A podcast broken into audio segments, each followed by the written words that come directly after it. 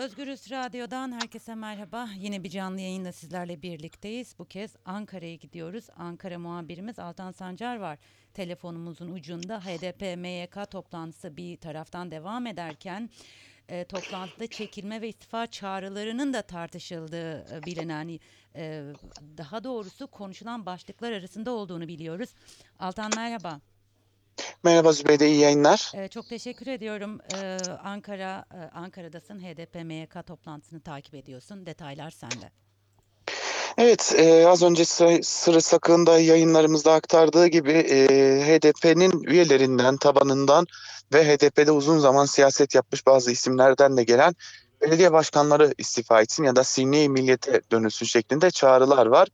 Daha önce de aktarmıştık biz programlarımızda HDP şu an itibariyle bu konuyu tartışmaya kapatmış demiştik ancak bu konu aslında e, yeniden tartışmaya açılmış gibi görünüyor. Tartışmaya açılmasının önemli bir sebebi özellikle tabandan bu yönlü gelen isteklerin aslında artık belgelenmiş ol- olması.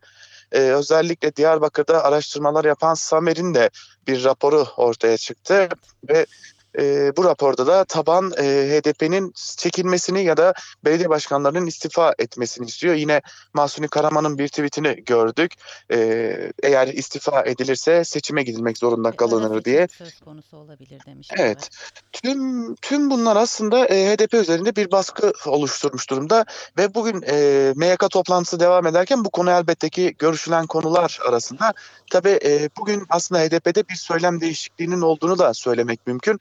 Daha önce bu konuyu tartıştık ve karara bağladık söylemi hakimdi HDP'de. Ancak bugün gelinen aşamada özellikle HDP MYK toplantısı devam ederken HDP sözcüsü Günay Kubilay'ın da bir açıklaması oldu.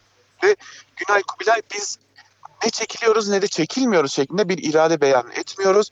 20 Kasım'da bir toplantı düzenleyeceğiz. Çok geniş katılımlı bir toplantı olacak.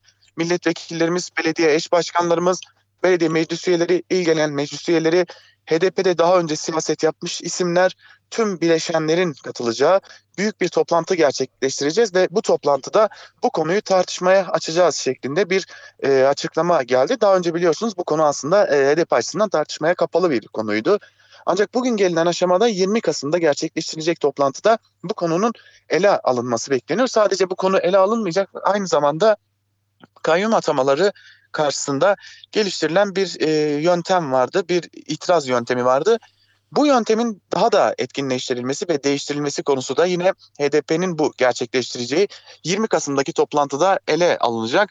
Aslında HDP'nin bu e, çekilme tartışmalarına ilişkin e, daha önce kapattığı kapılar aralanmış görünüyor. HDP daha önce çok geniş bir biçimde, çok net bir biçimde hayır bu konuyu daha önce tartıştık ve bu konu tartışmamız değil, gündemimiz değil demişti.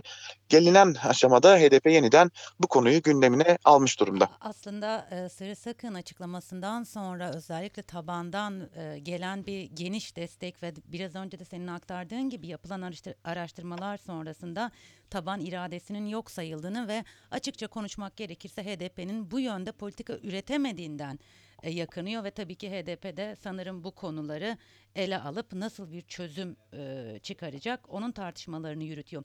Sırrı Sakın bugün aslında e, e, aslında programımızda çok şey söyledi. En önemli vurgulardan biri de şuydu 90'lı yıllarda halkımızın iradesine saldırı olduğu anda önüne geçtik ve direndik dedi. Ee, burada aslında HDP'nin e, ürettiği politikalar veya kayyum e, kayyum atamaları sonrasında attığı adımların yetersiz olduğunu söylemeye çalıştı e, Sırrı Sakık. Böyle yorumlayabilir miyiz? Tabii ki bu e, çok doğru. Aslında HDP üzerinde çok ağır bir baskının yürütüldüğünü e, söyleyebiliriz. Zaten e, özellikle HDP'den üye alan, HDP'ye üye olan ve bir şekilde mahkemelerde yargılanıp ceza alan ve bu cezalara kesinleşen birçok üyenin üyeliklerinin de düşürüldüğünü biliyoruz. Son olarak bunun e, en tanıdık örneklerinden biri Osman Baydemir'di. Osman Baydemir'in de HDP'ye olan üyeliği de düşürüldü son olarak. E, tabii bunlar devam ediyor ancak e, tabii bir duyum daha var. Henüz netleştiremediğimiz ve e, uzun zamandır üzerinde çalıştığımız, araştırdığımız bir duyum daha var. Yargıtay'ın e, siyasi partiler sicil bürosunun da HDP'nin ceza alan üyelerine dair e, bütün mahkemelere yazı yazdığını ve infazın kesinleşip kesinleşmediği kesinleştiyse infazın uygulanıp uygulanmadığı noktasında cevaplar aradığını biliyoruz. E, bu iki noktaya iki noktada yorumlanabilir. Bir HDP'den ceza HDP üyesiyken mahkemelerde yargılanıp ceza verilen üyelerin üyeliklerinin düşürülmesi için Yargıtay yoğun, yoğun bir şekilde çalışıyor. Bunun ikinci bir diğer yorumu ise aynı zamanda e, uzun zamandır bir söylenti halinde dolaşan bir konuydu. HDP kapatma dahası açılabilir mi noktasıydı. E, biliyorsunuz e, HDP'den daha önce var olan diğer siyasi partilerde tırnak içerisinde söylemek gerekirse terör faaliyetlerinin odağı haline geldiği gerekçesiyle kapatılmıştı. Ya da Türkiye'de daha önce kapatılan diğer e, özellikle İslam'a, İslami yakın, İslami cenaha yakın siyasi partilerde irticai faaliyetlerin odağı haline geldiği için kapatılıyordu. E, şimdi bu noktada e, böylesi bir durumun ortaya çıkması aynı zamanda e, HDP'nin kapatılması davasının açılabilme ihtimali için dosyalar toplandığı şeklinde de yorumlanıyor. Bu çok önemli bir konu. E, ancak şu an itibariyle şunu biliyoruz. HDP'den ceza alan her üyenin e, arkasında ve takipte Yargıtay Siyasi Partiler Sicil Bürosu ve ceza alan her üyenin üyeliği anında düşürülüyor e, ve e, şunu da biliyoruz ki siyasi partiler Sicil Bürosu bunu bir delil olarak da kullanabilir. Ee, önümüzdeki günler HDP açısından oldukça sancılı geçeceğe benziyor. Özellikle 20 Kasım tarihine e, dikkat çektin sen. Belki de HDP e, önümüzdeki yıllardaki politikasını belirleyecek e, kararları 20 Kasım'da alacak diyebilir miyiz?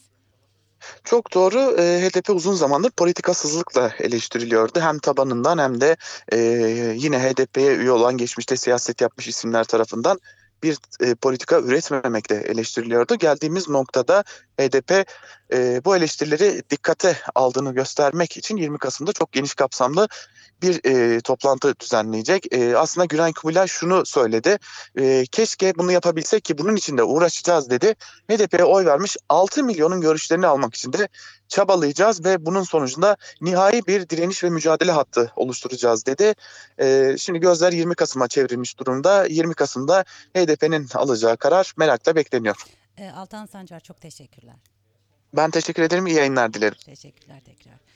Özgüz Radyo e, dinleyicileri Ankara'ya gittik. Muhabirimiz Altan Sancar'a bağlandık. HDP içerisinde yürü- e, yürütülen tartışmalar var. Özellikle Sırrı Sakık'ın açıklamasından sonra HDP belediyelerden çekilmelidir açıklamasının ardından tekrar e, çekilme ve istifa çağrıları değerlendiriliyor ve HDP 20 Kasım'da toplanacak. Biraz önce de aktardık. Belki de HDP'nin önümüzdeki yıllarda e, siyasetini belirleyecek kararlar 20 Kasım'da alınacak. Altan Sancar'a arkadaşımız detayları aktardı. İlerleyen saatlerde gelişmeler doğrultusunda yeni ve yeni konu ve konuklarla birlikte olmak üzere şimdilik hoşçakalın.